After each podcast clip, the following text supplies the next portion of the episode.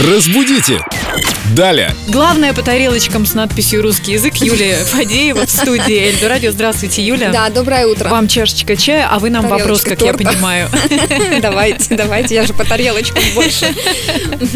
Пирожное, Эльда, пирожное. Итак, ваш вопрос. Итак, мой вопрос. Заведующий, ну или заведующая, чем или чего? Кафедрой обычно так употребляется у Например, управления, да, как вы называете Управление, его? да, это называется Заведующая управление. кафедрой, правильно? Или кафедры.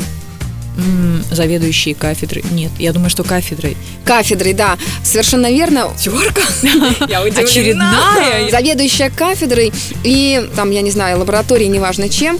И при этом слова такие сокращенные, как зав кафедры, зав редакции там, и так далее, они остаются, соответственно, неизменными.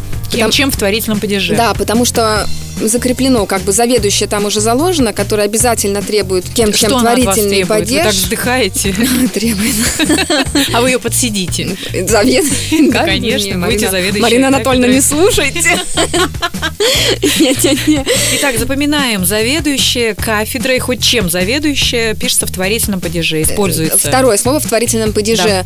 И со- если это у нас сокращенный вариант, как зав кафедры, оно остается неизменной. Тоже творительный Неизменным, падеж. да. Зав кафедрой, зав лабораторией. Все в творительном падеже, вот так и запоминаем. А вот, например, слова завмаг, зав лаб, зав Главбух, главбух, туда же, да. завсклад.